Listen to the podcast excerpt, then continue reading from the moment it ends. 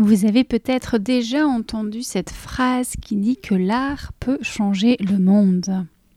Je crois qu'une belle partie d'entre nous et d'entre vous qui écoutez ce podcast en avons particulièrement pris conscience ces 20 derniers mois, depuis que l'art est passé de l'autre côté des considérations essentielles pour un certain groupe de personnes.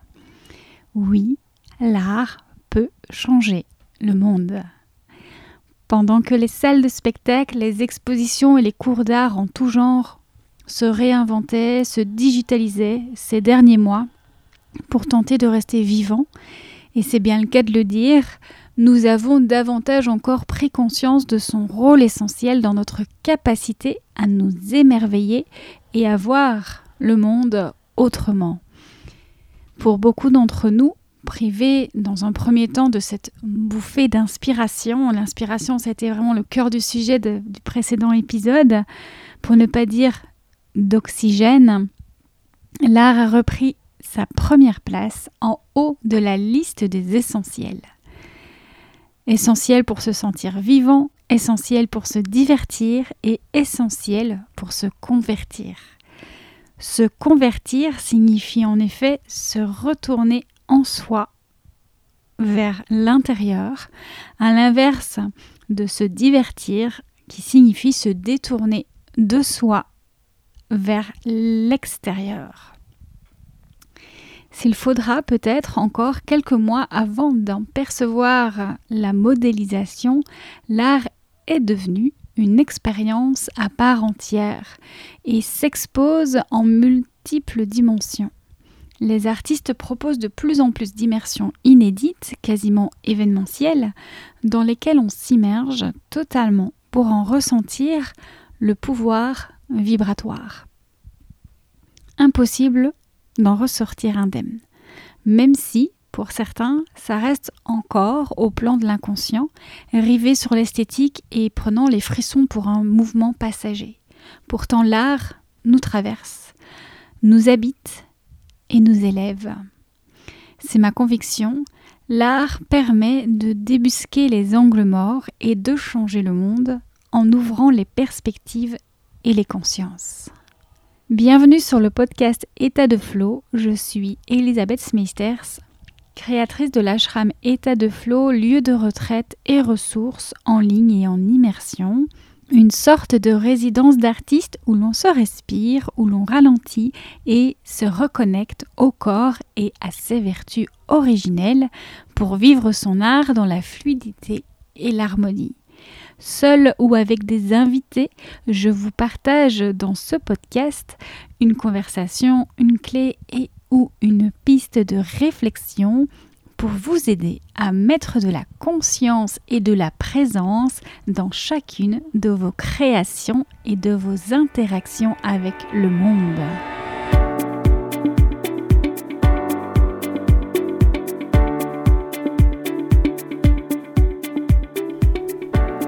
Je vous propose de commencer par nous interroger sur la différence entre la culture et l'art et d'aller au-delà des a priori.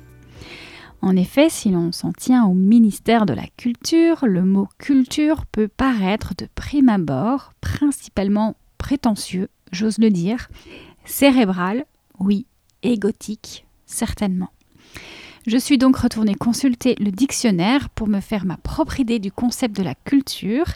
On y apprend que la culture d'un pays donne une notion d'identité, cela ne me conforte pas, sachant qu'une personnalité se construit pour rejoindre un clan, elle se référence à une appartenance, elle dit d'où nous venons, mais pas qui nous sommes. La culture agricole exprime que l'on récolte ce que l'on sème. J'aime que cette idée puisse s'appliquer à l'art d'être, on récolte ce que l'on sème, nous rappelle l'importance de planter des graines et d'être le jardinier d'Éden. La culture est aussi le résultat de l'habitude, de la répétition. On peut penser ici à la culture physique. La notion de performance est trop présente ici à mon goût, même si je crois que l'habitude peut parfois être bénéfique, notamment pour l'ancrage de certains rituels ou hygiène de vie. Je me suis ensuite demandé à quel moment parle-t-on d'émotion à propos de la culture. Eh bien, quand la culture est de l'art. Quand la culture devient l'art de transmettre un message, d'émouvoir et d'interroger. Rappelez-vous, dans l'épisode 51, je vous disais que l'art est un sous-produit de la culture. Il reflète certaines de ses coutumes, croyances et valeurs. L'art est l'expression créatrice des expériences de l'artiste et de ses émotions. Il est aussi créateur de valeurs. Une sorte de catalyseur qui peut initier les changements et les ajustements nécessaires pour la continuité de la société l'art peut changer la vision du monde. J'attire toutefois votre attention sur le fait que émotion ne veut pas forcément dire culture ou art. Il suffit de considérer certains shows télévisés et campagnes publicitaires, véritables fabriques à émotions que j'appelle superficielles ou préfabriquées, sans espace neutre ni possibilité de prise de recul et d'intégration, et sans vocation première à interroger. Nous sommes ici dans une telle intensité, dans une intention de divertissement, que l'intention de convertissement est quasiment exclue. Est-ce que c'est cela que l'on veut quand on est artiste? Créer des boutons à émotion des wow effects, des montées d'adrénaline et d'insuline instantanées comme une prise de sucre blanc qui provoque finalement un bien plus grand épuisement du corps avec toutes les perturbations émotionnelles qui en découlent, saut d'humeur, frustration, etc. Si vous écoutez ce podcast, j'imagine que vous attendez autre chose de l'art et de la culture. Il est plutôt question de suggérer des sensations, des impressions, de charmer l'esprit et de transporter au cœur d'un champ vibratoire particulier, dans le but de susciter de l'espoir et de conduire les hommes vers la lumière. Il est estimé que le poète travaille avec le monde sensible. Il comprend la nature et le monde et par son art devient prophète. S'il trouve écho, alors l'art nous touche par sa cohérence intérieure et sa résonance en nous-mêmes. À cet instant, l'art est en train de nous convertir, pas vers un dogme. L'art devient un média utilisé pour exprimer des opinions, critiquer et sensibiliser contre les déficiences sociales et politiques. Il ouvre les consciences et les perspective, il invite à se faire sa propre opinion à partir des résonances intérieures. Et ici, je vous invite à vous référer à l'épisode avec Catherine Cienci à propos d'être son propre média. On distingue donc au moins deux types d'art culturel, celui qui divertit et celui qui convertit. Le must, à mon sens, étant de réussir à convertir au travers du divertissement. Ne dit-on pas que certaines choses passent mieux par l'humour? Que l'apprentissage est plus rapide et durable quand il se fait par le jeu? J'ai passé la première partie de mon parcours professionnel à chercher à toucher par le divertissement, en œuvrant dans le milieu musical au sein de labels de musique ou encore via l'organisation de concerts notamment. Et j'ai consacré la deuxième partie à tenter de convertir, à commencer par moi-même, puis mes clients, refoulant le divertissement, le niant et parfois même le ridiculisant, le prenant pour un aspect immature du monde. Et pourtant, aujourd'hui, je suis à l'aube de la troisième partie de mon cheminement et je comprends que la maturité réside justement dans la capacité à convertir par le divertissement. Le tout, c'est de ne pas rester à l'extérieur de soi et de se contenter du divertissement.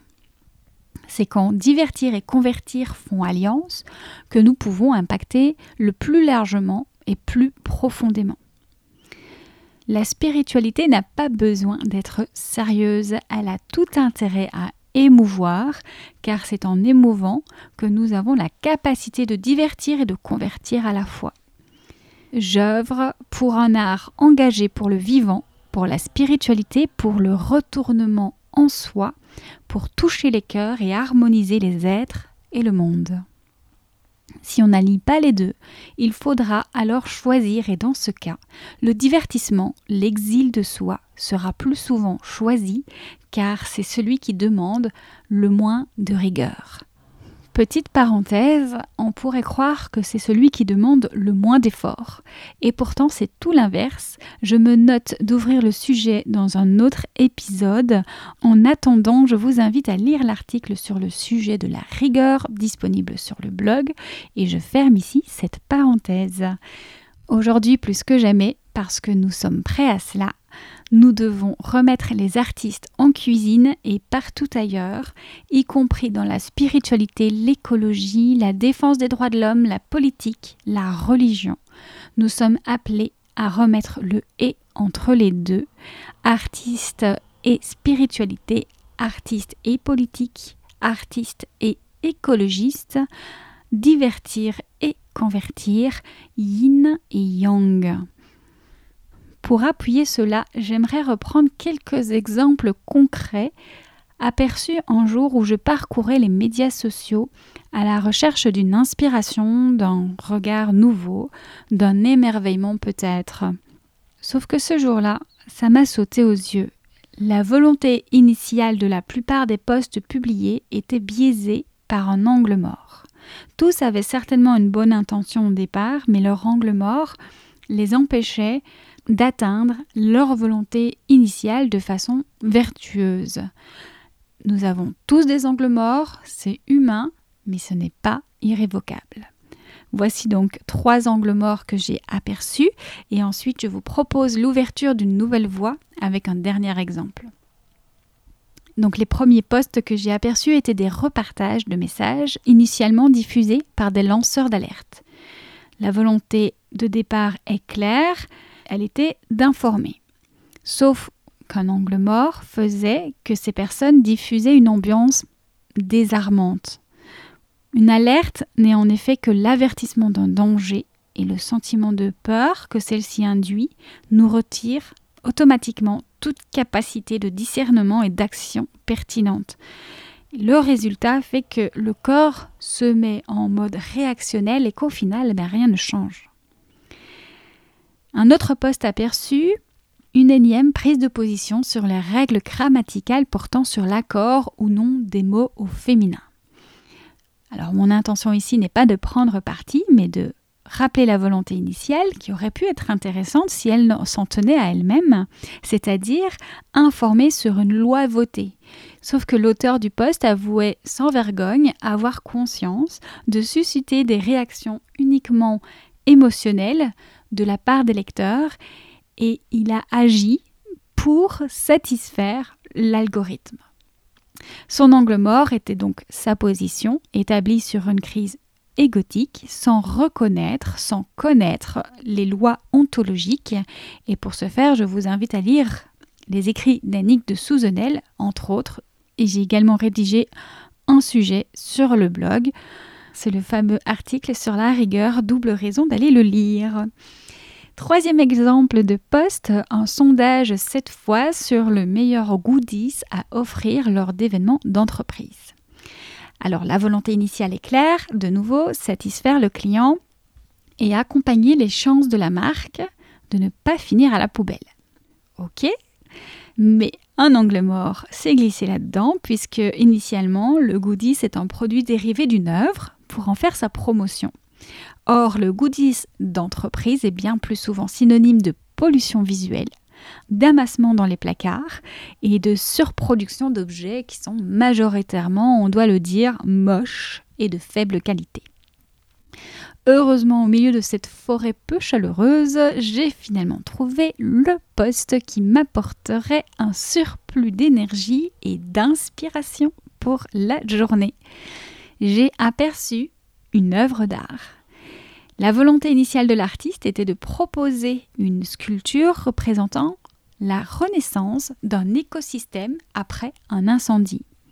Ici, aucun angle mort puisque le regardeur est effectivement libre de vivre sa propre expérience et une graine est plantée. Je remercie d'ailleurs l'artiste Sophie Blanc, dont je vous mets les informations en note de l'épisode, de m'avoir inspiré avec son art végétal paré de lumière, me rappelant le jardinier de l'Éden, conte initiatique de Clarissa Pincola Estes, dont je vous recommande la lecture. Je remercie tous les artistes qui œuvrent en conscience, tous ceux qui transmettent un message vibratoire, tous ceux qui parlent au cœur, aux âmes, en liaison directe. Les artistes sont ceux dont le monde a besoin pour retrouver sa santé, pour transmettre des messages quand le mental résiste.